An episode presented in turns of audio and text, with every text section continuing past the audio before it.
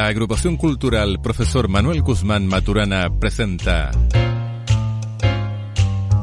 Comuna Autónoma, un espacio de reflexión, opinión y contingencia local y nacional. Distintas voces, distintos temas.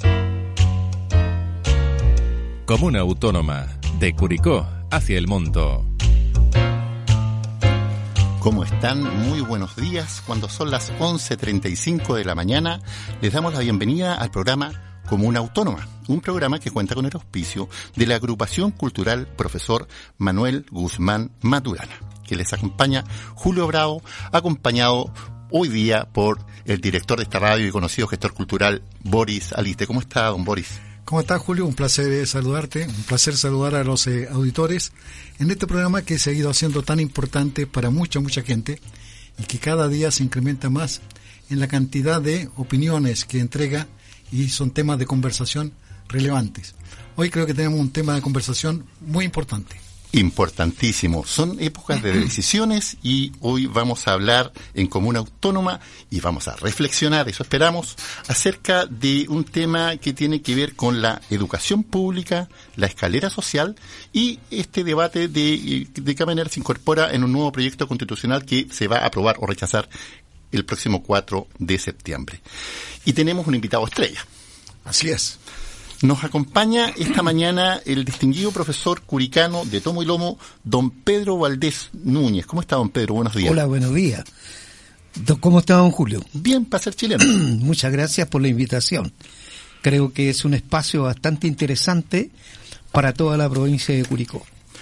Así es, yo para nuestros auditores recordar, el distinguido profesor Valdés es un profesor normalista toma y lomo de la Escuela Normalista de Curicó, él es historiador, miembro de la Sociedad Chilena de Historia y Geografía y autor de numerosos libros, 11 libros publicados hasta el momento, don Pedro, ¿no? Sí. Tenemos libros de historia, música, aquí tengo anotadito algunos datos yo, pues. Su, último libro es Sagrada Familia, Historia de una Gran Comuna, y el primero, también orientado a la historia, Villa Prat, Tierra de Historia y Tradición cerrando el comentario, libros de música y la educación en el que destaca Geografía Folclórica de Chile, que fue lanzado el año 2000 en Punta Arenas, dentro del marco de la reforma educacional que se impulsaba en aquellos años. Correcto. ¿Así Sí. Así es. Así que es un buen tema, pues el próximo 4 de septiembre entonces vamos a ver si aprobamos o rechazamos la propuesta de constitución y, ¿Qué es lo que a su juicio, don Boris, don Pedro, yo les tiro la, palabra nomás, eh, ¿Cuáles son las novedades que se verían en este nuevo proyecto de la Constitución, del bosquejo en general? Mira, Julio, previo a, ello, quiero agregar eh, algunos elementos de quién es Pedro Valdés Núñez. Ah, muy bien. Este destacado profesor normalista que va a ser homenajeado este mes de agosto en el Día Nacional de Profesor Normalista en un encuentro nacional de las 16 escuelas normales de Chile, donde cada año se pide por cada escuela normal un profesor destacado a juicio ¿cierto? de los normalistas. Este año entonces eh, presentamos como centro de exalumnos de la Escuela Normal de Curicó ¿cierto? a Pedro Valdés Núñez, quien ha sido elegido y va a ser cierto eh, distinguido en esta celebración del Día Nacional de Profesor Normalista. Así que es un anticipo para que sepa con quién estamos hablando. tenemos un gran invitado. Es un gran invitado, don Pedro. Gracias. Don Pedro, eh, el análisis en cuestión dice, mire, la propuesta sobre eh, la nueva constitución que se va a votar el 4 de septiembre establece o parece señalar que tenemos un gran una gran novedad en materia de educación pública. Parece apuntar hacia un fortalecimiento de la educación pública. Porque la educación pública hoy en día, usted como profesor, hoy día tenemos una buena, buena, buena una digna educación pública. Bueno, eh, la verdad es que dentro de la educación de estos días ha, habido, bueno, de años que hay un decaimiento en nuestra educación. Hay un decaimiento. Hay grandes desafíos y contradicciones en el siglo XXI.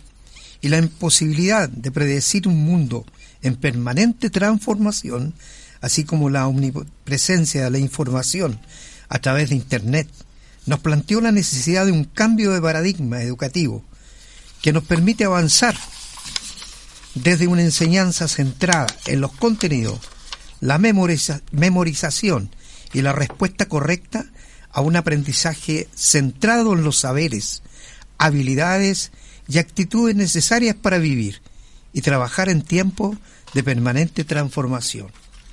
Esto requiere hoy que los actuales alumnos de, los colegios, de las universidades, asuman el despliegue de una estrategia sistemática para ello. Por lo tanto, espero que con la nueva constitución haya un nuevo miramiento hacia el camino de que nos depara el nuevo siglo. Vamos a ver qué decide la ciudadanía el próximo 4 de septiembre al respecto. Y don Boris, ¿qué diferencia? Usted también es profesor normalista De, de tomo y lomo. Pues. De tomo y lomo. Sí, pues. Oiga, ¿y cuál es la diferencia que desde la perspectiva de los profesores normalistas, con la experiencia histórica de formación que ustedes han tenido, cuál es la diferencia que se han visto entre lo que se propone y lo que existe actualmente? Mira, yo pienso que previo a todo hay que hacer un análisis de cuándo y cómo empieza la crisis de la educación chilena. Bueno, sí, pues. Porque hablamos, ¿cierto?, de una educación pública que fue tremendamente exitosa. Ajá. De una educación pública en que hizo un desarrollo muy importante en la alfabetización y para ello implementó programas especiales de formación de profesores y con ello nacen, ¿cierto?, eh, producto de la experiencia en Europa, las escuelas normales, las escuelas de normas pedagógicas. Y así nace la Escuela Normal de Profesores en Chile. Por, eso es normalista. Por, eso es normalista, de normas pedagógicas. Entonces, nacen las escuelas normales en Chile, a un total de 16, ¿cierto?, en que abarcan todo el país, en la idea de formar profesores de excelencia, de excelencia no tan solo desde el punto de vista de lo académico, sino excelencia en vocación, en compromiso, en liderazgo, para ir a trabajar principalmente en el mundo rural, ¿cierto? En el mundo de la exigencia donde estaba las mayores tasas de analfabetismo. Sí, pues. Entonces se hace un trabajo tremendamente importante y se genera una verdadera revolución en la educación chilena. Eso principalmente sucedió ahí en la década de los 60, ¿no? de los 45, del 50, 60. Claro, con, los radicales que llegan con áreas educar y se, se, potencia muy fuertemente la educación pública. Exacto, se potencia mucho la educación pública, ¿cierto?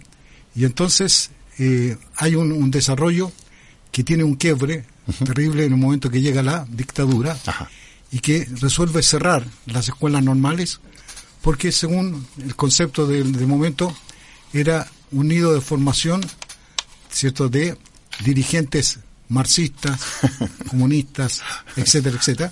Agitadores. Agitadores, revolucionarios, etcétera. Y entonces se cierran las escuelas normales y se produce también un quiebre desde el punto de vista de la afectividad y del compromiso docente y empiezan a ingresar, le entregan la formación de profesores a las universidades, las que no estaban preparadas para formar profesores, primera cosa.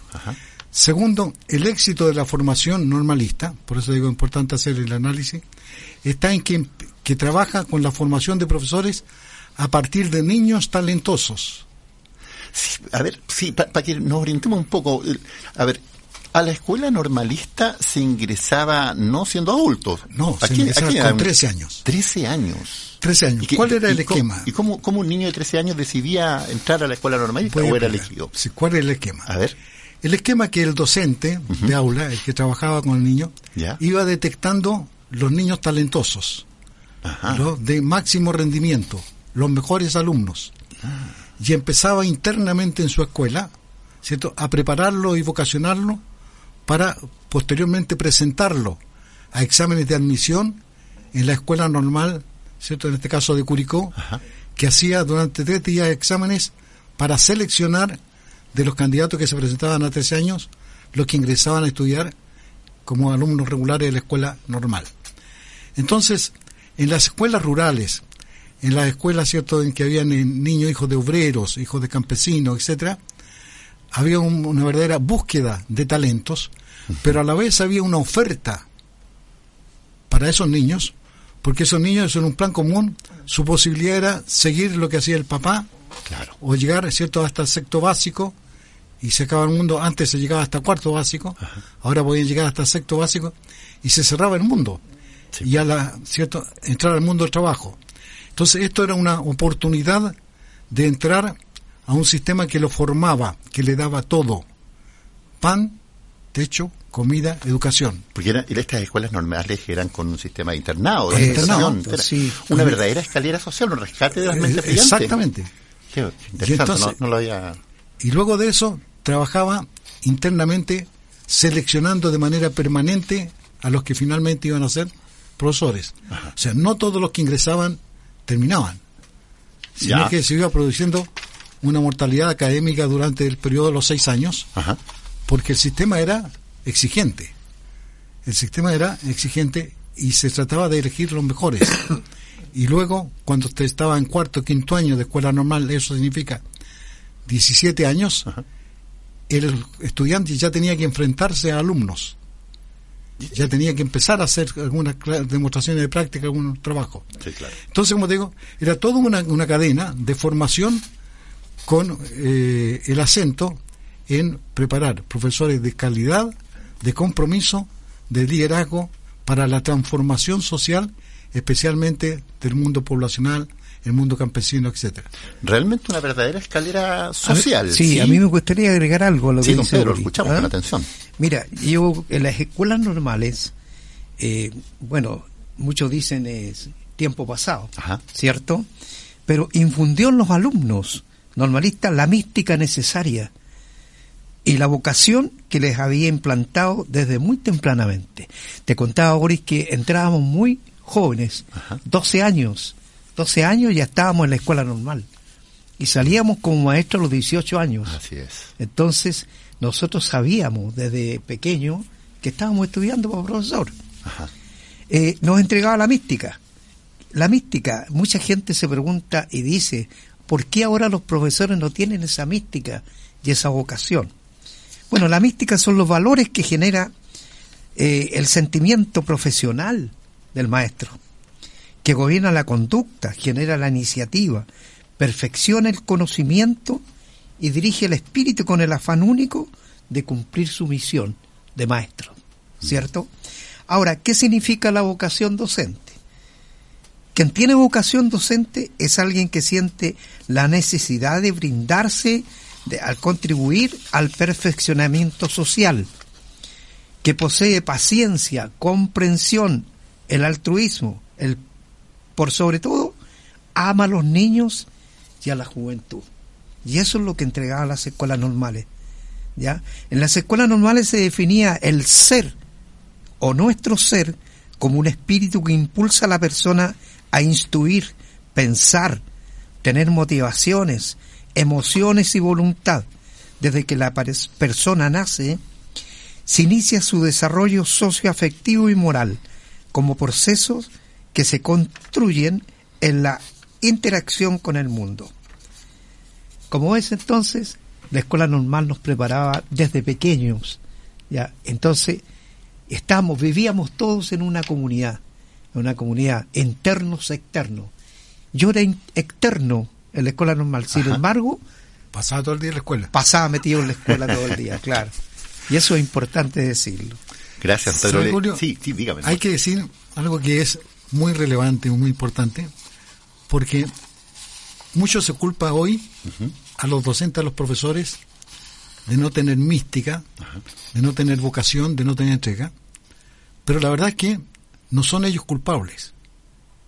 Es el sistema, es el sistema el que no le entrega justamente la vocación, la mística, ¿cierto? Los valores para compromiso de la tarea profesional que van a realizar. Muchos de los profesores llegaron a ser profesores por accidente o porque no había cierta posibilidad, de acuerdo al puntaje que sacaron en la prueba de aptitud académica, de ingresar a carrera de mayor rango. Claro. Entonces, ¿qué hago? Tengo 350 o 400 puntos. Estudia para profesor. Entonces, se empezó a armar una, una legión, ¿cierto?, de personas, en el fondo, con disconformidad, con frustración, eh, fracasados. Entonces la universidad tuvo que empezar a trabajar con ese material en muchos casos. Y armarlos, rearmarlos. Y tal como me decía en una oportunidad un decano de la Facultad de Educación, el problema está que cuando estamos empezando a armarlo se nos termina el tiempo y tenemos que titularlo. ¿Ya? Y luego se produce otro fenómeno. Se titulan, reciben distinciones, premios, aplausos, pero ese mismo que fue premiado, aplaudido y todo, el día que se enfrenta a la sala de clases con sus alumnos, el mundo se le da vuelta y se da cuenta que no es lo que quería, nunca pensó en ser profesor y que finalmente es por accidente. Por lo tanto, no es culpable, sino que es víctima de un sistema. Un sistema. A nuestros oyentes, recordarles que estamos en el programa Común Autónoma conversando sobre educación pública, escalera social y el proyecto de nueva constitución. Y nos acompañan en este diálogo tan sabroso el profesor normalista Pedro Valdés Núñez, historiador, profesor y nuestro distinguido amigo y anfitrión don Boris Aliste, director de esta radio, también profesor normalista. Estamos conversando del sistema de educación. Hay sistemas de educación privados, hay sistemas de educación públicos, hay sistemas mixtos en el mundo. Por lo que ustedes están rememorando, la formación normalista era un sistema de educación pública. El Estado intervenía directamente y parecía rescatar estas mentes brillantes alrededor de los 12, 13 años, pero era un sistema, digamos, de carácter solidario. Hoy día, hoy día, ¿qué tenemos? Yo, yo entiendo que usted no, no, no, no, es un mundo bastante distinto el sistema de educación en el que ustedes se formaron y ejercieron al que tenemos hoy día vigente, hoy día, 6 de agosto. ¿Cuál es el sistema de educación que tenemos acá? Hoy tenemos, podemos decir, un sistema, por darle una denominación mixto, donde está el sistema público municipalizado, ya con todo lo que se puede discutir, ¿cierto? Afirmar o criticar del sistema municipalizado, donde se hacen esfuerzos y también hay tremendos fracasos en la responsabilidad que asumieron las municipalidades. Claro. Porque también son víctimas del sistema. O sea, no es que las municipalidades hayan pedido decir, nosotros queremos ser lo que hacemos la educación en Chile, sino que le llegó de rebote. Así Y han tenido que ir, ¿cierto?, aprendiendo en el camino. Entonces, ese es un tema a analizar. Ahí estaría la educación pública municipalizada. Luego hay un sistema de educación subvencionada, que es de orden particular pero con financiamiento del Estado. Y en algunos casos en financiamiento, ¿cierto?, simultáneo del Estado y un aporte de los padres y apoderados. Claro, financiamiento compartido, digamos. Exactamente. Y luego está el sistema de educación privada o particular. Ahora, desgraciadamente, de alguna manera se establecen las mismas escalas, ¿cierto?, de resultados. Es mejor la educación particular privada, es medianamente la educación eh, subvencionada, ¿cierto? Y los problemas están en la educación municipal porque tiene que actuar con todo lo que queda. Y con los mínimos recursos. Y con, todo lo que queda. O sea, el que no pudo ir allá, viene aquí. ¿cierto? Y el sistema no puede decir no, sino que tiene que abrir la puerta, sea como sea, el alumno, el apoderado, etcétera, etcétera. Entonces, este sistema mixto es el que va creando también diferencias de orden social entre los egresados de colegios privados, egresados de colegios subvencionados, egresados de colegios públicos. Y o sea, este es un sistema de segregación, don, Pedro. parece que este sistema va como colocando distintas capas, depende de la capacidad económica de cada uno, de cada padre va a depender la buena o mala educación del hijo. Mira, sí, hay mucha, mucha, mucho que analizar en este aspecto. ¿ah? Me gustaría referirme a lo que dijo Boris. Mira, ¿cómo no? Pues? Mira, ¿Qué debe conocer? Mira, habló de, lo, de la mística, de la vocación, ¿cierto? Eh, que tenían los profesores normalistas y que hoy día no es culpa, dice Boris, de, los alumnos, es culpa del sistema. Claro. Es verdad. ¿Qué debe conocer eh, y dominar un estudiante de pedagogía hoy día en las universidades de hoy? Para ejercer una buena labor como profesores en una sociedad de cambios estructurales y en toda su forma, deben tener un claro dominio de la escala valórica, sentir su profesión desde lo más profundo, ¿ya? tener una gran responsabilidad, ser empáticos y tener una gran, un gran compromiso con sus alumnos y tener profesionalidad con la que deben afrontar la vida del trabajo en los colegios y escuelas. Hay cuatro palabras claves que funcionan en conjunto y que el profesor debe practicar al pie de la letra con sus alumnos, así como las usaron los antiguos normalistas que ocuparon el edificio, el mismo en este caso, refiriéndome, ¿no es cierto?, pues, a la Escuela Normal de Curicó, que ocupó el edificio de Prat. ¿Ah? De Prat con, con Carmen, Carmen. claro.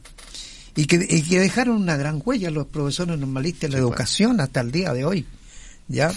En la educación chilena, usando principios y valores que no debemos perder de vista en la educación. Y estas palabras claves son sentido de propósito, identidad profesional, profesionalidad, desarrollo profesional. Eso que lo recuerden siempre los alumnos de pedagogía de la universidad. Es muy lindo estudiar pedagogía, pero como decía Boris, es importante decirlo también que hay muchos que no les dio puntaje y que postulan a profesor como la única alternativa que tienen. Convengamos que hubo una década, yo recuerdo la década de 1980, en que el profesor básico tenía una remuneración que era un poco más alta que el sueldo mínimo. Exactamente. Recuerdo que en 1984, yo estaba en cuarto medio en el Liceo de Hombres, y eh, se me ocurrió decirle a la profesora, y pues, no, pues, no sabía cómo era la prueba de aptitud en ese tiempo, y, una profesora muy querida me dijo, no, Julio, no, no, no, no cometas tal error. No había ningún estímulo. y las, las condiciones eran bastante paupérrimas para, para, la, para los educandos en esa época, dentro de siendo ese uno de los tantos elementos de un sistema educacional. Estamos, cuando son las 11.56, estamos en Radio Alfa Omega, en el programa Comuna Autónoma, conversando de educación pública con don Pedro Valdés y don Boris Aliste en base a su experimentado conocimiento como profesores normalistas, cuando la educación era otra cosa en Chile. me gustaría leerles lo que dispone el artículo 35, número 3 del proyecto de constitución para que me comenten, porque lo encontré bastante novedoso. Primera vez que veo un texto eh, que les habla es abogado, así que algo me maneje, y me tocó estudiar historia constitucional, muchos textos constitucionales. Artículo 35, número 3. Fines de la educación. Son fines de la educación la construcción del bien común, la justicia social, el respeto de los derechos humanos y de la naturaleza, la conciencia ecológica, la convivencia democrática entre los pueblos, la prevención de la violencia y de la discriminación, así como la adquisición de conocimientos, el pensamiento crítico y la capacidad creadora.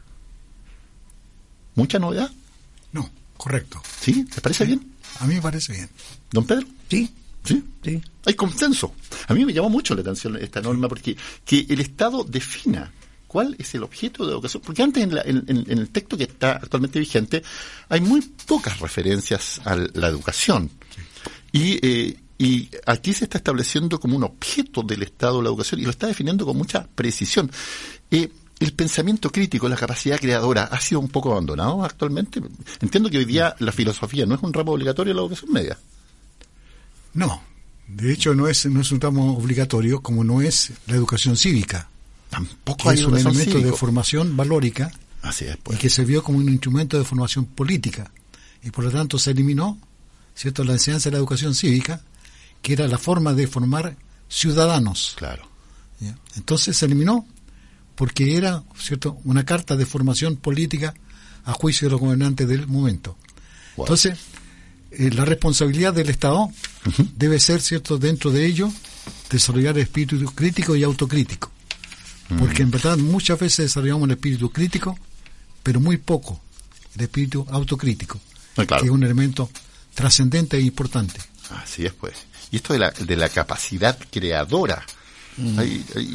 a veces a mí me da la impresión que entre los educandos, eh, no sé, hay muchachos que dentro del aula de clases son muy pasivos, muy ajenos al proceso que está viendo adentro, y afuera del liceo explotan en una capacidad creadora porque se va por otros canales probablemente, pero no, pero no, no, no se inserta en su, en su, en su educación formal. No, ¿Eso es gracias también al sistema? Mira, es que el proceso es, es complejo porque tiene variables y elementos que vienen de todos lados. ¿Cierto? Vienen del sistema educacional, de lo que pasa en el colegio, en la escuela, al interior del aula, de la relación, ¿cierto?, entre los escolares con sus compañeros, de la relación con sus profesores, con sus maestros dentro de la escuela, pero por otro lado están los elementos y variables de la familia, ¿cierto?, que tiene un contexto absolutamente diferente en muchos casos a lo que funciona en la escuela. Entonces, lo que se hizo en la escuela durante la mañana se perdió en la tarde en la casa porque no hay de parte de la familia, ¿cierto? La disposición ni el trabajo centrado en la formación y ayudar a ese niño. Por lo tanto, en algún momento, está como tú decías, revienta, ¿cierto? Y no revienta justamente en el espacio de creación que sería el ideal, Claro. sino que recién, eh, cierto revienta en el espacio de creación que le es posible. Ah. Y en muchos casos ese es el espacio posible que lo lleva a la perdición. Entonces, no todo es responsabilidad del sistema educativo, de la escuela o de los profesores, claro. sino que es de la familia y del conjunto de la sociedad. Así es, pues, claro. Y Entonces, el sistema debiera funcionar integrado con todas estas variables. Muy, muy interesante Sí, tema. Sí, y además, Pedro. mira, decirte que, mm, que está muy generalizado ahí en lo que tú lees eh, eh, sobre la, el artículo 35, Sí, parece sí, que sí. Claro, porque mm, está muy generalizado, entonces no nos da claridad. A mí no me da claridad eso. Porque la verdad que tiempo atrás hubo un gran decaimiento Ajá. en la, una decadencia en la calidad de la educación, que fue muy notable, muy notable. Cuando se juntó la educación, ¿no es cierto? Alumnos enseñados por profesores normalistas, alumnos eh, formados por la universidad, Claro. en este caso, y hubo un decaimiento en la educación.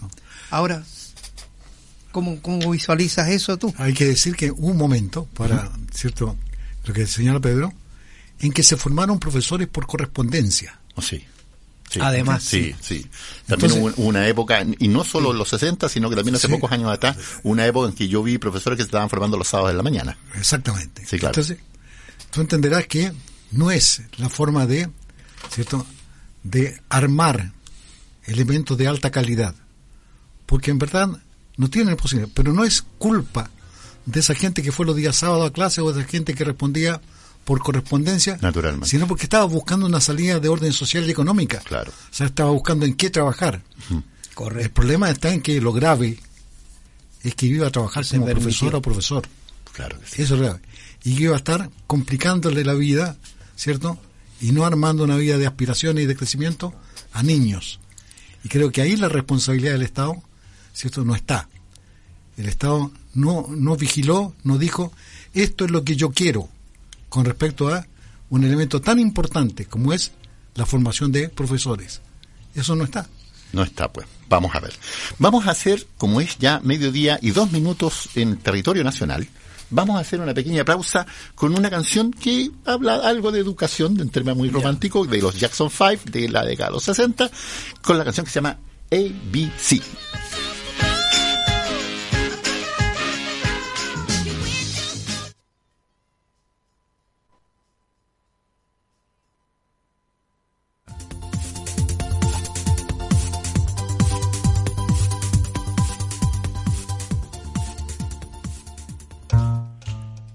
Estamos de vuelta en Comuna Autónoma en Radio Alfa Omega y hoy día estamos conversando de educación pública, escalera social y proyecto de nueva constitución.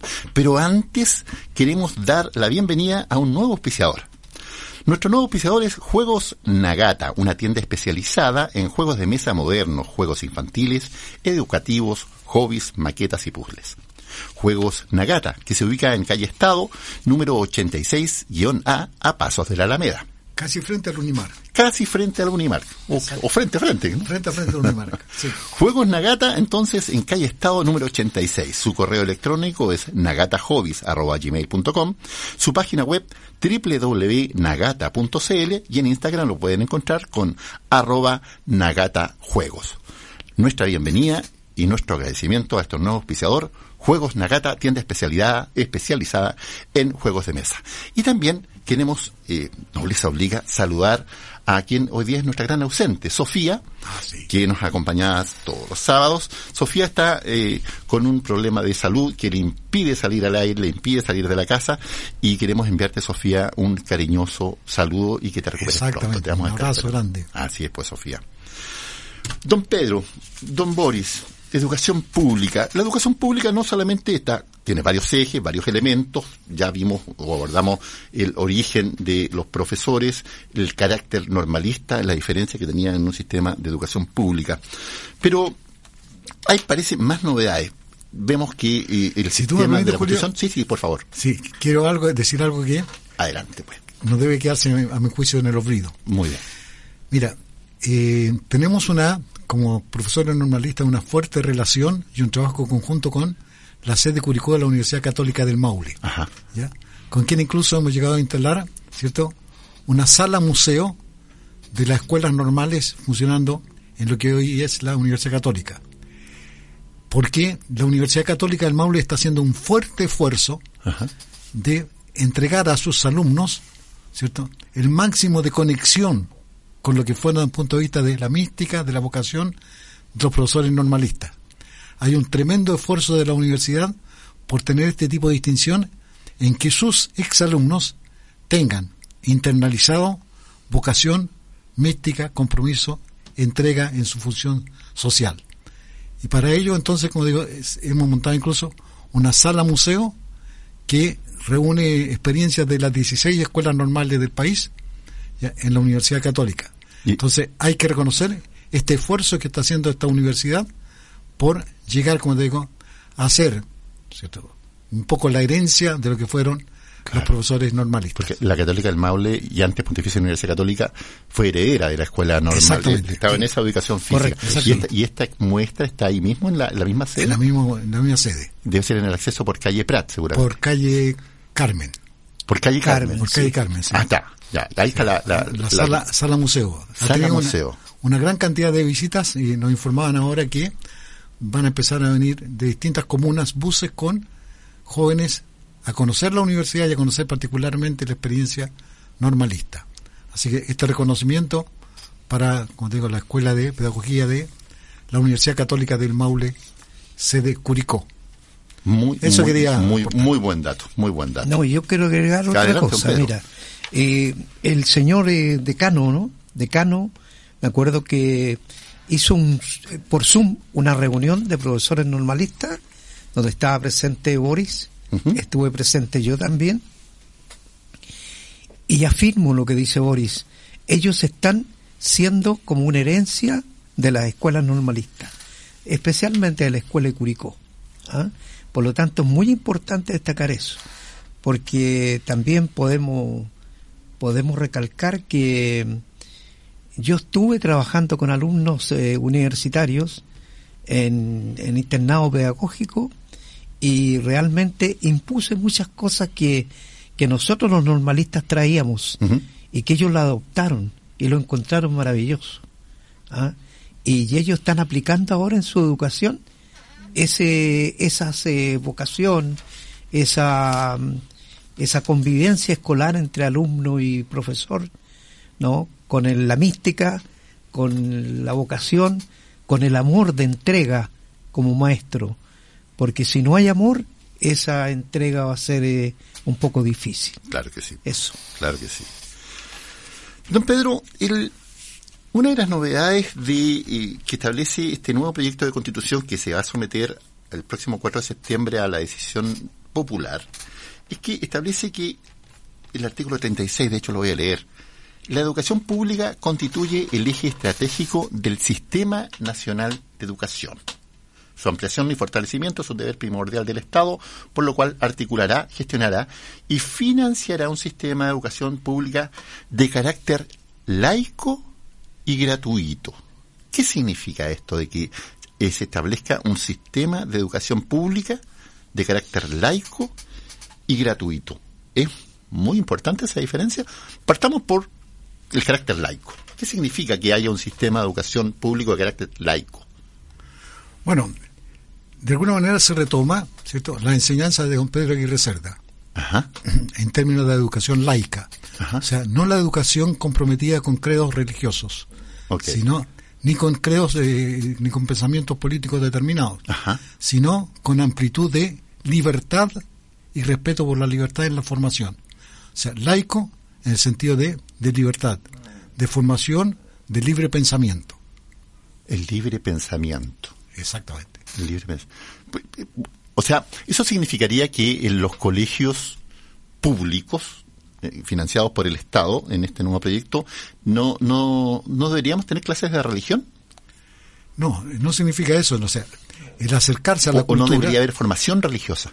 no debiera haber como, como línea filosófica o de definición del colegio ser cierto de orden religioso determinado, Ajá. sino que de libre pensamiento. De libre pensamiento. Donde se conozcan como cultura todas las religiones, todos los, los principios, pensamientos Ah, de orden claro. político, la filosofía, etcétera. O sea, hay una amplitud, pero pensado principalmente en el respeto y la libertad en la formación del individuo. Esa es la idea, como Pedro Aguirre Cerda, ¿cierto? ¿no? El presidente, en la formación de las escuelas normales.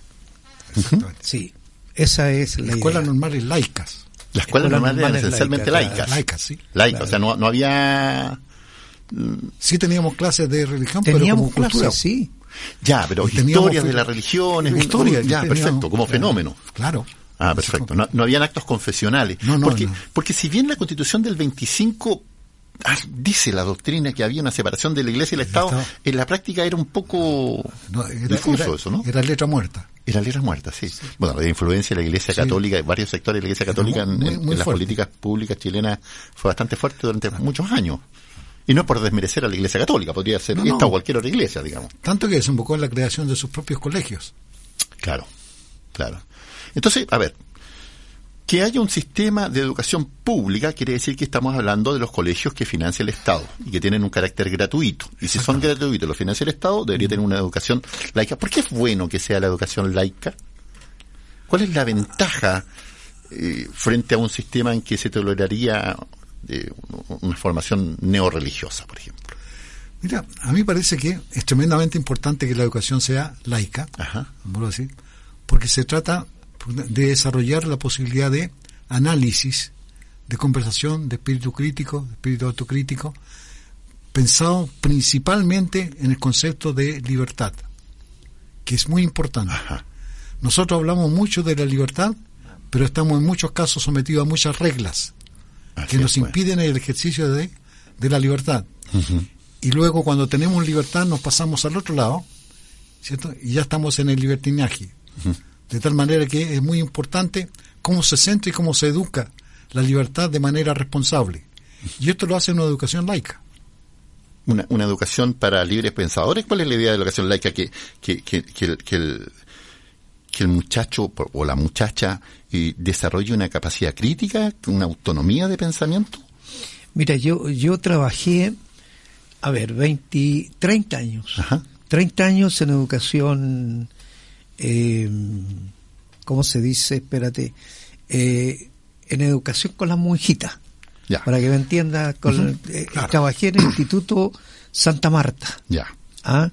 Pero ellas, ellas dejan libre a las alumnas en su formación religiosa. Por supuesto, ya hacen actos religiosos. Eh, ellas, ¿no es cierto?, están constantemente, eh, las clases se inician con una oración, eh, pero aquella alumna que quiere mm, llevar otro credo, lo puede llevar. ¿ah? Se adaptan a las necesidades y a las eh, cosas que impone el Ministerio de Educación. Ya. ¿Ya? Y ahí tenemos nosotros que hay también alumnas que son de, de, de religión eh, eh, Protestantes. ah, protestante, hay alumnas evangélicas, Ajá. eh, hay alumnas de todo tipo. Mm. La educación laica, perdón, la educación laica significaría que tendríamos un cambio, por ejemplo, en materia de educación sexual. Porque entiendo que ahí, Ana, hemos tenido problemas en décadas pasadas con proyectos de el Ministerio de Educación de promover la educación sexual en nuestros jóvenes, en los establecimientos públicos, y ha habido profesores y apoderados que se han opuesto. Y entiendo que no sería en base a un fundamento científico, sino que se oponen eh, en términos valóricos, en términos morales. ¿no? Exactamente. ¿Sí? Esa es la, la gran diferencia. O sea, la educación sexual debe ser activa y efectiva, ¿cierto?, en, en los colegios como forma, como formación. Ajá. Formación de orden de pensamiento científico, Ajá. formación, ¿cierto?, de orden espiritual y formación de, de respeto por la vida sexual. Claro. O sea, completo. Entonces, cuando se piensa anticipadamente que la formación o la educación sexual va a tener un sesgo, ¿cierto?, de libertinaje, entonces aparece el concepto, mal empleado en juicios de orden religioso, diciendo, nos oponemos, Ajá. Porque se está faltando a las costumbres, a la moral, etcétera, y cuando empezamos a ubicarnos en costumbre, en moral, etcétera, empezamos a perder el horizonte de el desarrollo cierto libre de la persona. Por eso es muy importante que exista la educación sexual fundamentalmente en el plano de orden científico y en el plano de orden emocional, en que el niño, la niña, tenga respeto por sí mismo y por sus pares, sobre todo en la vida afectiva y sexual. Claro que sí. Y primero se debiera dar un barniz, ¿no es cierto? Bastante profundo eh, en la parte que se trata, de la parte sexual, a los profesores, que sepan pues. enseñar esta parte. Sí, pues.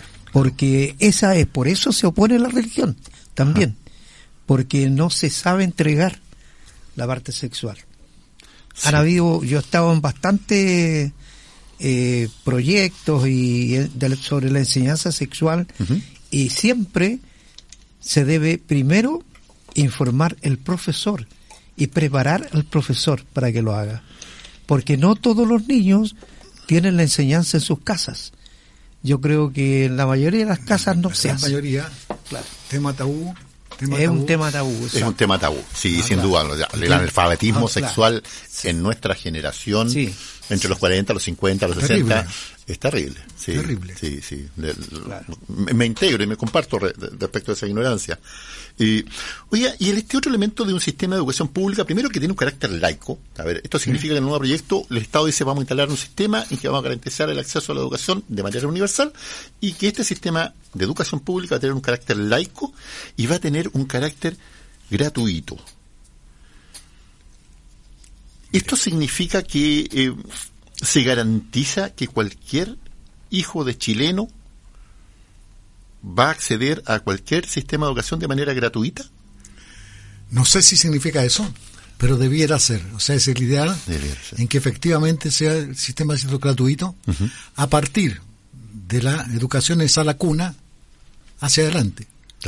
La sala cuna, la educación preescolar, la educación básica, la educación media y la educación superior. La educación superior, sí, pues estaba leyendo por aquí que está garantizado en la educación superior que las carreras iniciales profesionales en los institutos del Estado y las privadas que señale la ley va a ser gratuito. Eso significa que va a haber, por lo menos la primera carrera universitaria va a ser gratuita, o de educación superior en general. Ahora, si eso se cumple, en verdad es una aspiración de todo sistema y una aspiración de toda familia. Ahora, lo importante está en que eso sea efectivo y se cumplan y no sean solamente expectativas. Naturalmente. Sino que efectivamente el Estado se haga responsable de la oferta de educación gratuita en todos los niveles. Como digo, a partir de la sala cuna hasta el nivel de cierto eh, profesional inicial. Claro que sí. yo quisiera hacer un comentario. ¿no? La, verdad, yo no puedo ocultar que, sí, en lo, personal tengo cierta simpatía de lo que he leído por el texto constitucional y que yo solo quiero comentarlo, me gusta eh, comentarlo. A mí me pareció súper interesante e incluso con un, con un sentido de estabilidad política el que si en, en este proyecto de constitución se garantice el acceso gratuito a las escuelas de formación de las policías y de las Fuerzas Armadas tengo muchos, yo me crié en un barrio donde había muchos y, amigos míos que jugábamos a la pelota, que su papá eran carabineros, y eran personas brillantes, pero ellos tomaban en su carrera en, el nivel de suboficial mayor, por ejemplo, de carabineros. Y, iban a llegar hasta ahí y hasta ahí llegó. ¿Y por qué? Porque, bueno, entraron a la escuela de formación de suboficiales y no entraron nunca a la escuela de oficiales porque hay que pagar ahí y se paga fuerte, no, no, es, un, no es una cosa muy, muy barata.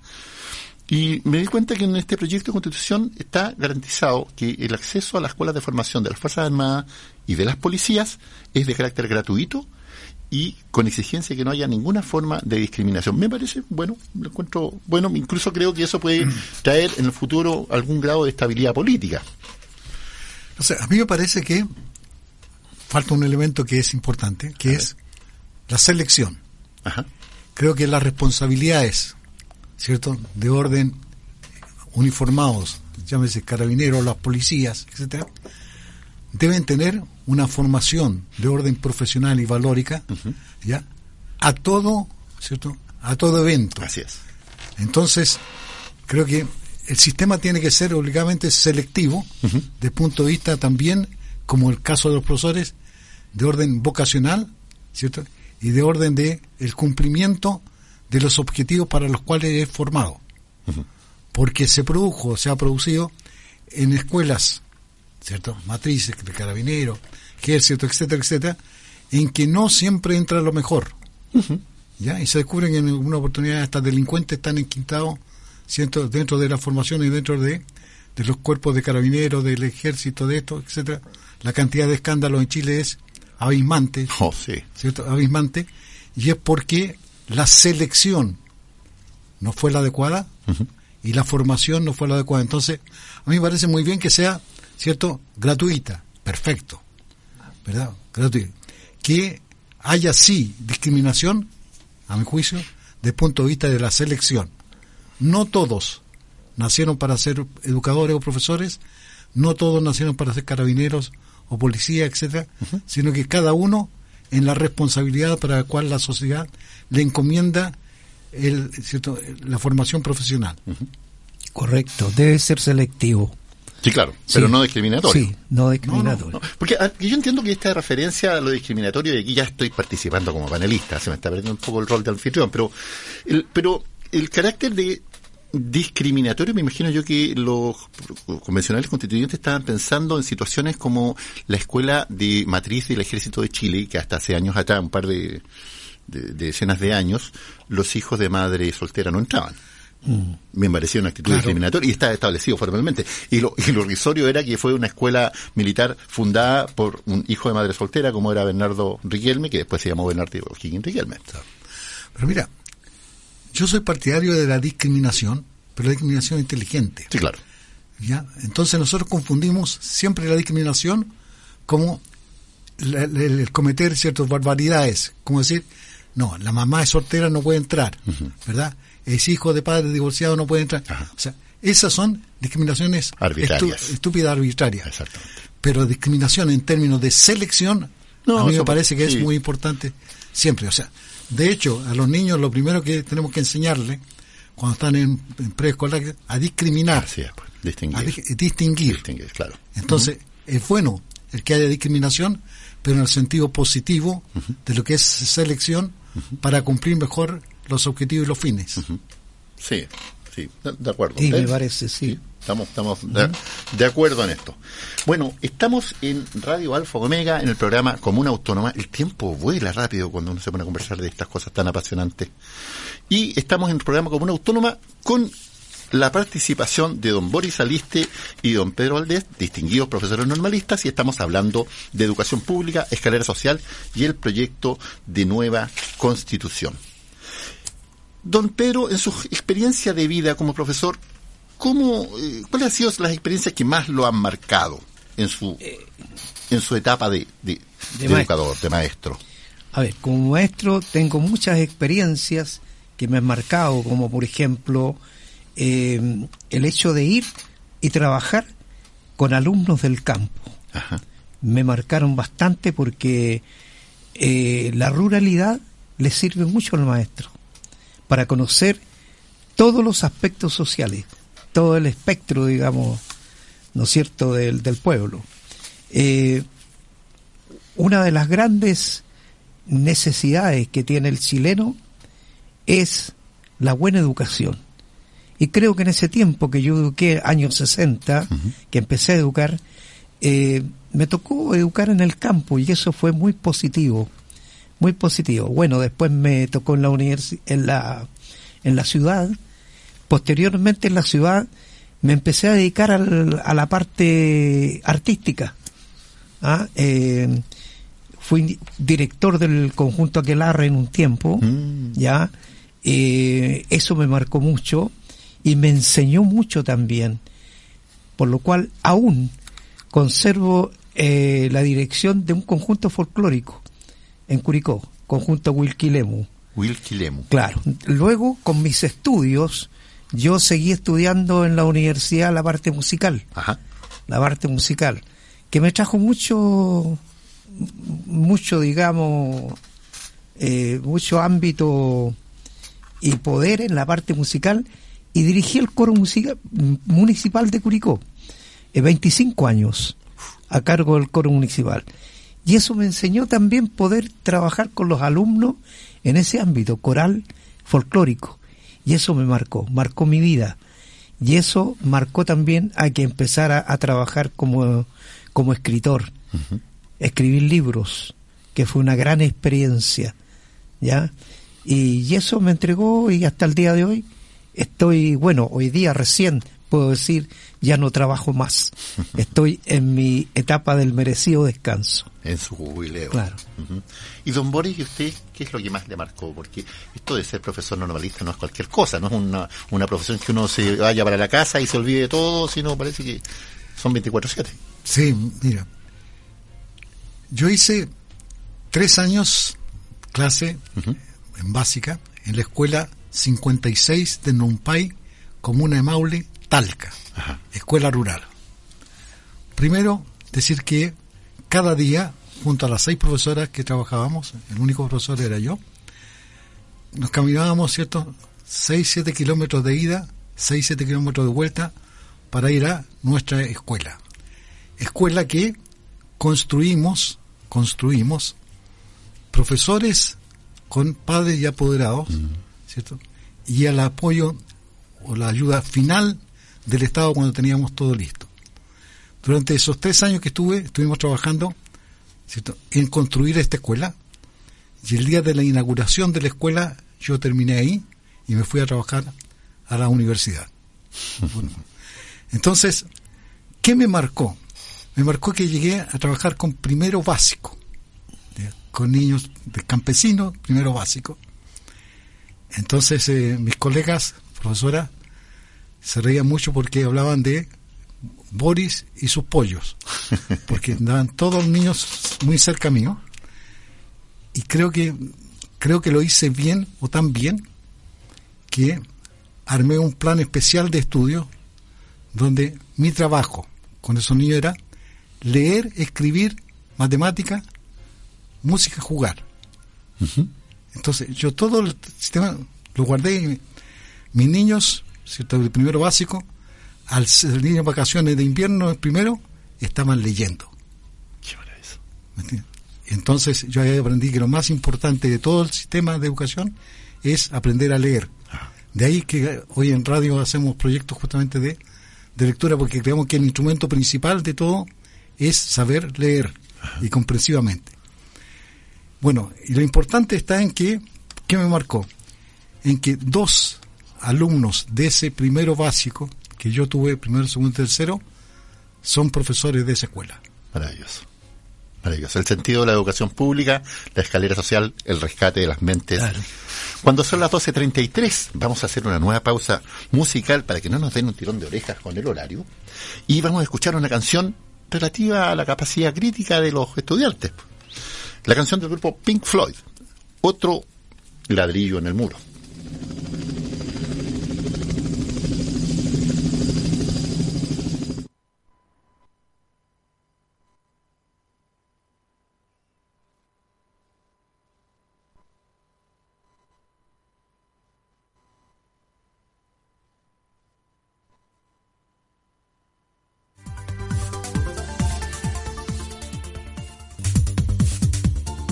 En Radio Alfa Omega 106.5 de la frecuencia modulada estamos presentando Comuna Autónoma.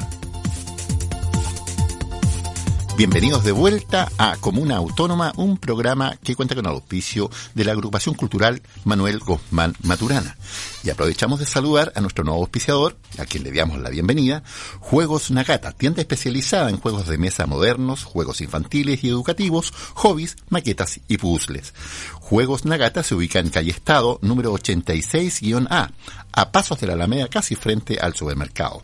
Su correo electrónico es nagatahobbies.com, su página web www.nagata.cl y lo encuentran en Instagram en arroba Nagata Juegos. Bienvenido, Juego Nagata, nuestro nuevo auspiciador. Y estamos conversando de educación pública, escalera social y el proyecto de nueva constitución que se va a resolver si se aprueba o rechaza el próximo 4 de septiembre. Y don Pedro nos acompaña, también nos acompaña don Boris Aliste y don Pedro Valdés, educadores normalistas de tomo y lomo curicanos. Don Pedro, la, el proyecto de nueva constitución, leo por aquí, que dice que garantiza la libertad de enseñanza y el Estado tiene el deber de respetarla. Y en el número 3 del artículo 42 señala, las y los profesores y educadores son titulares de la libertad de cátedra en el ejercicio de sus funciones. ¿Qué significa esto de la libertad de cátedra, de la libertad de enseñanza para los profesores en el aula? ¿No siempre tuvimos eh, libertad de cátedra? Mira, yo realmente, eh, por lo que yo interpreto así, conozco muy poco eso de la Constitución. eh, al decir que la educación es un bien universal e individual, es uno de los valores más nobles e indispensables, ya que colabora positivamente en la construcción y desarrollo de cada ser humano, permitiendo alcanzar a través de las propias capacidades su desarrollo integral. Eh, yo miro, mira, cuando yo trabajé como maestro, miraba como libertad en la enseñanza, para mí, en mi asignatura de educación musical, eh, el que yo pudiera regionalizar, tomar la educación y regionalizarla. Por ejemplo, eh, poner cosas que hay en mi región al servicio de la educación del alumno. Recuerdo muy claramente cuando un día yo enseñaba a los alumnos el himno a Luis Cruz Martínez. Recuerdo que en esa ocasión los alumnos no sabían quién era Luis Cruz Martínez. Miré el programa de estudio, no estaba. No estaba en el, en el programa. Entonces, conversé con el director, me dijo, no, me dijo, tienes que enseñar lo que aparece ahí, en el programa. Pero no, le dije, yo tengo que enseñar lo que está en mi ciudad, lo que está en mi región. Y empecé a incluir todo, todo lo que había en mi región a Luis Cruz Martínez, ¿no es cierto? Eh, le enseñé a los alumnos, porque no estaba en el programa de historia tampoco, quién era Luis Cruz Martínez. Es decir, regionalicé. O, si tú quieres llamar eh, de nuestra localidad, incluí lo que no existía. Para mí eso es un cambio y es una libertad de educación. El que el maestro decida y el que el maestro incluya lo que realmente le interesa eh, que el alumno aprenda. Eso es libertad de... Don Boris, ¿qué le parece esto de la libertad de cátedra para los profesores, los, educadores y educadoras? A mí me parece muy importante y muy bien, pero me parece que es libertad de cátedra, de cátedra. Y eso implica, ¿cierto?, el nivel de lo que se va a enseñar, de qué incluye la cátedra que el profesor, como dice Pedro, tenga la oportunidad y la facilidad de organizar internamente su cátedra, su asignatura, en términos de cuál es la prioridad, de cómo va a entregar los, los, contenidos, de cuáles considera más trascendente, más importante, eso es libertad de cátedra. Ahora, si esa libertad de cátedra va a significar el trabajo mínimo y entregar lo mínimo, no tiene sentido. No, no, por supuesto. Ahora, en el sistema público, por ejemplo, es muy importante que haya un organismo rector, que sea el ministerio, el que fije los niveles mínimos de la cátedra. Claro. ¿Verdad? Y que el profesor tenga la libertad de organizar esa cátedra, ese contenido, de acuerdo al lugar que trabaja, de acuerdo a la geografía, ¿cierto? La región que trabaja, de acuerdo a la importancia de el establecimiento que trabaja, desde el punto de vista de cuál es la línea, el sello distintivo cuál es la visión y misión de, ese colegio. Entonces me parece muy importante tener la libertad de cátedra en el sentido realmente del valor de la cátedra. Claro. Organizada, ¿cierto?, en niveles de excelencia. Muy bien. Y profesores, y dentro de este marco de la libertad de enseñanza que puede ayudar a desarrollar mejor las políticas educativas, ¿qué temas educativos creen ustedes que les falta al currículum de hoy en los colegios, en los colegios públicos? ¿Qué echan de menos? Mira, yo no, no estoy trabajando hace buen rato, de tal manera que eh, no conozco al detalle los currículum, ¿cierto? Pero sí lo que me parece, lo que me parece, que el sistema de alguna manera ha descuidado lo que es principal, que es el desarrollo de los contenidos, ¿cierto? El desarrollo de la enseñanza en sí, en términos que hay mucha actividad de orden burocrático. Los profesores viven, en muchos casos, especialmente directores, respondiendo oficios, respondiendo circulares, leyendo documentos, leyendo instructivos, etcétera, etcétera, y dedicándose poco o menos a lo que es la función principal, que es el trabajo de formación y educación en el aula. Entonces, si a mí me dicen qué encuentras que falta, yo creo que lo que falta es dedicarse a lo principal, que es enseñar. Eso es lo que me, pienso que hace falta. Porque como digo, hay muchos tipos de activismo que son en muchos casos intrascendentes y se pierde tiempo de lo que es lo principal, hacer clases y entregar los contenidos cierto hacia los niños. Creo que eso, pero como digo, no estoy al día en cómo están los currículums porque hace rato que dejé de pues, estamos los dos no pero, pero, repondrían por ejemplo lo habíamos conversado antes repondrían por ejemplo eh, la cátedra de filosofía en la educación media por supuesto. Y educación cívica hace mucha falta sí. por supuesto. Sí sí, yo creo que eh, el desafío lo que decía adelante yo el desafío que nos ofrece el siglo XXI ¿no es cierto? que es el cambio de paradigma en la educación ¿ah? que nos va a permitir avanzar con una enseñanza más centrada en los contenidos. Eh, la memorización, la respuesta correcta en un aprendizaje centrada en los saberes y habilidades y actitudes necesarios para vivir y trabajar en los tiempos que nos están exigiendo cambios. Mucho cambio. Lo que hoy, lo que hoy día es nuevo, mañana va a ser, va a ser pasado. Sí, pues estamos en ese tiempo y, y tenemos que, los, los, profesores de hoy, digamos, van a tener que prepararse en ese sentido. Mm. Te voy a contar una experiencia. Te voy a contar una experiencia, Ori. Fíjate que en un momento dado llevé a mi nieto, eh, a mi nieto a la sala de música.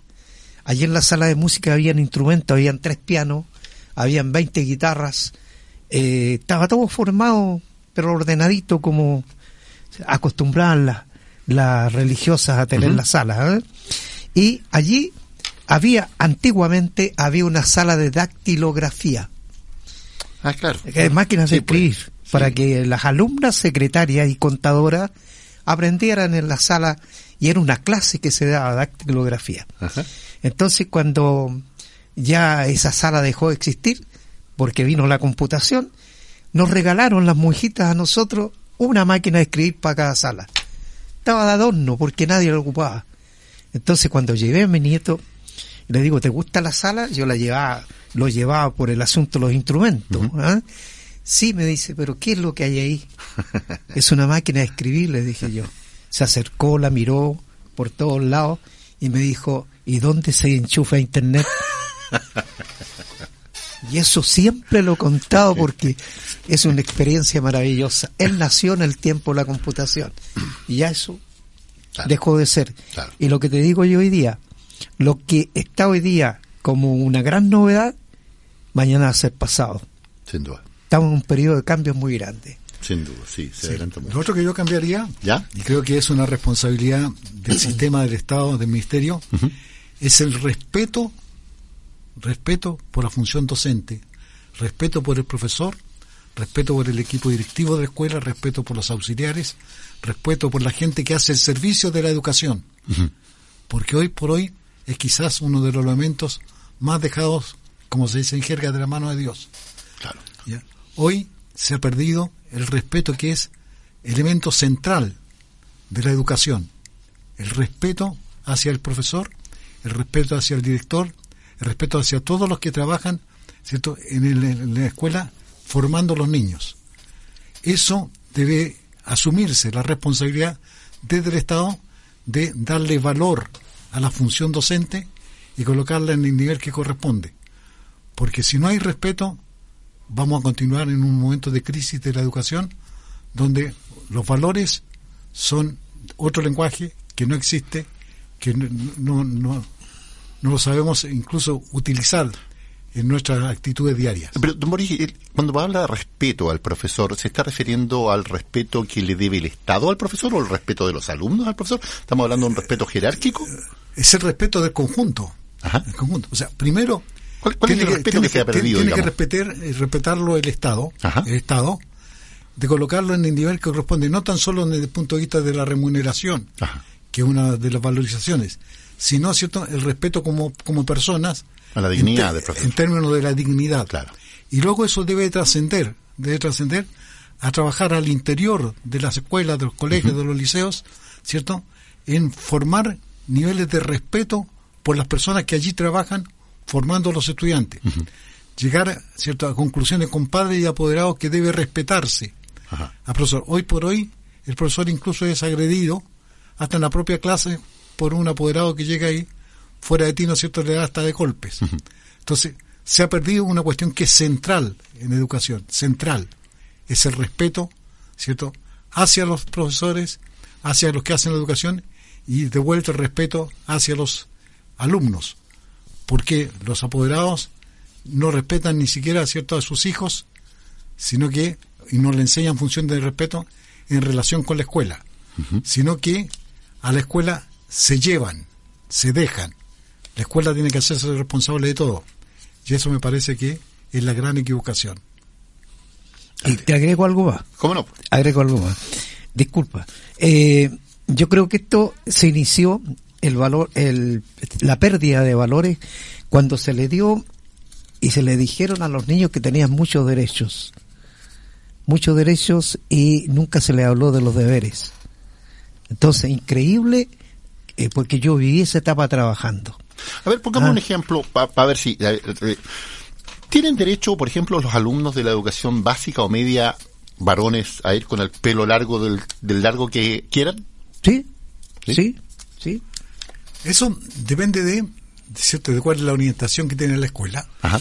Si la escuela establece, establece, suponte, por, eh, por credo religioso, filosófico, etcétera, que sus alumnos van a tener tal perfil, el apoderado, padre apoderado previo, tiene que decir, ¿lo llevo o no lo llevo? Porque si lo llevo tengo que cumplir con lo que establece el establecimiento. Ajá. Porque el establecimiento dice, estas son las normas. Ahora, cuando yo voy... ¿Y si, y si fuera un establecimiento estatal del sistema de educación público? ¿Quién debería determinar También eso? tiene que tener sus normas y también debieran respetarse. Y Ahora, las normas debería determinarlas quién? Lo- el, el el establecimiento, la dirección, de- el el- conjunto, los apoderados, el conjunto, la comunidad educativa. la comunidad edu- pero, educativa, pero normas que, que se cumplan. Entonces, naturalmente. si está de acuerdo que pueden ir con el pelo largo, bien, perfecto. Pero si la escuela, la comunidad ha re- ha determinado que los alumnos deben tener, por decir, el pelo corto, Claro. o Pe- lo Pero asume- lo determine toda la comunidad, digamos. que lo- o lo asumes o simplemente lo llevas a otro lado. Claro. Eh, eh, que toda la comunidad entiendo que sería Sí. dirección, profesores, apoderados, Exactamente. incluso La- con participación la de comunidad, alumnos, ¿no? incluso comunidad. niños, sí. educativa. Ah, sí. muy bien. Exacto. Muy bien. Oiga, tengo aquí una pregunta que me pareció muy interesante y la, la dejé guardada para el final y que es autoría de nuestra colega Sofía, a quien le seguimos deseando los mejores deseos de rápida recuperación. Dice, siempre el profesor o la profesora es quien enseña, pero ¿qué es lo que a ustedes más aprendieron siendo profesores? Los profesores enseñan, pero ¿qué aprendieron Sí. ustedes siendo profesores? Bueno, hay muchas cosas que se aprenden. Yo creo que el, el profesor enseña y aprende. Aprende enseñando. Es una, no sé, es una condición muy natural que se da. ¿ah? Pero yo aprendí, aprendí de la sociedad que yo enseñé, que mm, debería respetar a mis alumnos y fuera del respeto, quererlos amarlos como alumnos y además entregar valores. Yo creo que fue una de las cosas más hermosas, entregar los valores como uno los aprendió en nuestra escuela, en la escuela normal. Y usted, don Boris, ¿qué aprendió siendo profesor? Mira, lo que aprendí, lo que aprendí que tuve la gran suerte, la gran suerte de ser profesor, la gran suerte. Me sentía realmente afortunado. O sea, el instalarme frente a mis niños, que me escucharan y cómo participaban y cómo aprendían, para mí la satisfacción máxima. Y tuve y aprendí después a tener la pena de no por no poder continuar haciendo lo que para mí era el ideal. O sea, yo hubiera querido ser siempre profesor de aula, siempre profesor, ¿cierto?, de escuela primaria o escuela pública. Para mí eso hubiera sido el ideal. Pero habían elementos. Primero, en un momento determinado estaba la parte económica. O sea, lo primero que tú te das cuenta cuando entras a trabajar como profesor es que la responsabilidad que tiene, la dedicación. Nosotros éramos profesor 24 horas al día, ¿ya? Porque no se trataba de una designación, se trataba, ¿cierto?, de una internalización. O sea, éramos personas dedicadas a la educación, 24 horas al día, con trabajo los sábados, los domingos. Nosotros hacíamos las reuniones de padres y apoderados los sábados en la tarde o los domingos, ¿cierto?, a las 4 de la tarde, etcétera, para que pudieran asistir los apoderados. O sea, éramos profesores permanentes. Pero lo que, lo que ganábamos era muy mezquino. pues. Entonces te daba, te obligaba a buscar otras alternativas. Entonces, en el caso mío se produjo una oportunidad, me fui a trabajar a otra instancia y después cuando cambió la historia de Chile yo también cambié. Entonces, al final aterricé, aterricé haciendo cosas que nunca pensé que la iba a hacer. Pero lo que aprendí, lo que aprendí que para mí fue el máximo de felicidad ser profesor. Y lo he dicho muchas veces, si me pagaran lo que pienso que debo ganar, yo encantado. Sí, sí. Yo, eh, yo estaba pensando mientras los escuchaba hablar en base a su experiencia de vida, que creo que la labor del profesor, la labor de la enseñanza es uno de los elementos más altruistas que, he encontrado en, la actividad diaria. la actividad de, la enseñanza eh, es un modelo es un modelo y es una oportunidad también que en un sistema de educación público podamos encontrar otras mentes brillantes, podamos hacer nuevamente la selección en todos los barrios, no solamente los que tienen la capacidad económica de pagar un buen colegio. En sectores rurales en sectores urbanos, un sistema de educación público permite hacer la mejor selección del recurso humano. Yo, yo, recuerdo, yo viví, me crié en las Aguas Negras, en la Villa de los Cisnes, y recuerdo que eh, teníamos muchos amigos allá de todo, de todo tipo de ingresos, recuerdo un chico que trabajaba en la construcción, que nunca más supe de él, pero era un muchacho que tenía un hábito de lectura, no sé, se leía, leía clásicos, eh, seis, ocho libros al mes. Y, yo lo veía llegando, se bajaba el amigo, el amigo subía, etcétera Y me decía, y yo decía, este tipo, y cuando conversaba él, me, enseñó mucho de los autores rusos que él había leído, con los leía con los, de la editorial Kimantú. Kimantú, claro. Me enseñó de Tolstoy, de Dostoyevsky, fue la primera vez que escuché hablar de eso. Y yo dije, pero este tipo debería ser un profesor. Este, ¿Por qué, ¿Por qué una mente así se pierde? Creo que un sistema de, educación pública permite precisamente que todos y cada uno de los hijos de vecinos de este país pueda acceder a ejecutar, a, materializar toda la potencialidad de su intelectualidad que tiene guardado. Creo que seríamos un país mucho más adelantado, mucho más justo, mucho más feliz si aprovecháramos todas esas grandes mentes que están por ahí de los distintos pasajes, valles o parcelas de, nuestro país escondido y que los profesores esperamos que puedan detectar y, rescatar en el futuro próximo. Yo, eh, antes de terminar, les quisiera dejar la palabra a don Pedro para su despedida, para sus comentarios, luego también a don Boris, sobre educación pública, escalera social y proyecto. Claro, bueno, eh, no, yo despedirme, dar las gracias a la corporación, eh, Corporación Cultural eh, profesor Manuel, Guzmán Maturana. Guzmán Maturana. Darle las gracias por este maravilloso momento que me hizo revivir mi vida de normalista, junto a Boris, que hemos estado toda la vida eh, unidos en cualquier situación que, que involucra a los normalistas. Eh, soy presidente de la promoción 66 de la Escuela Normal de Curicó.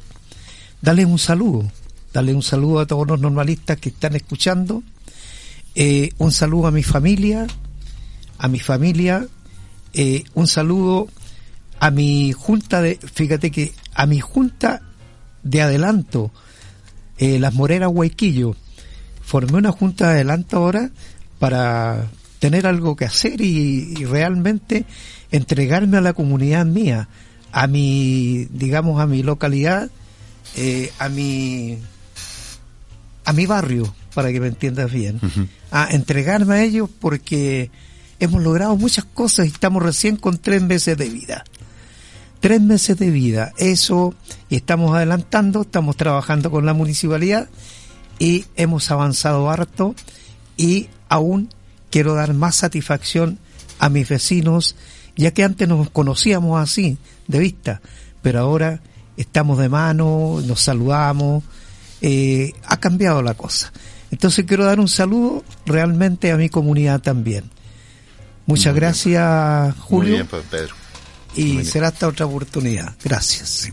Bueno, yo solo agradecer que, hayamos eh, podido compartir esta conversación y señalar que nos parece extraordinario que en esta radio esté presente, ¿cierto?, de la memoria de, ¿cierto?, Guzmán Maturana, que siempre los profesores normalistas lo llevamos muy adentro porque fue autor de un libro que marcó una época importante en la educación chilena, El lector chileno. Así es, ah, el lector chileno de Manuel Guzmán Maturana. Libro de ¿cierto? lectura obligada y que fue herencia de muchos niños en escuelas rurales y en escuelas públicas.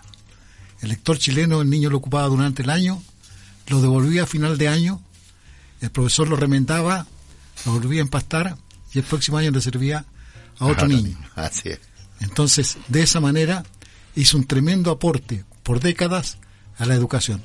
Y por eso estoy agradecido que justamente esta agrupación haya pensado en esta radio para hacer este programa de conversación. Muchas gracias. Gracias a usted, don Boris, gracias a usted, don Pedro.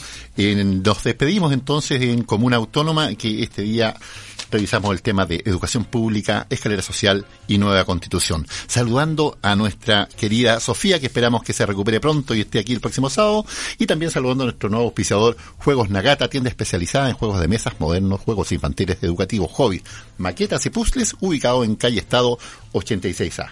Esperamos vernos el próximo sábado y que tengan todos una muy buena tarde. Chao Boris, chao Pedro. Chao, chao. Que estén muy bien.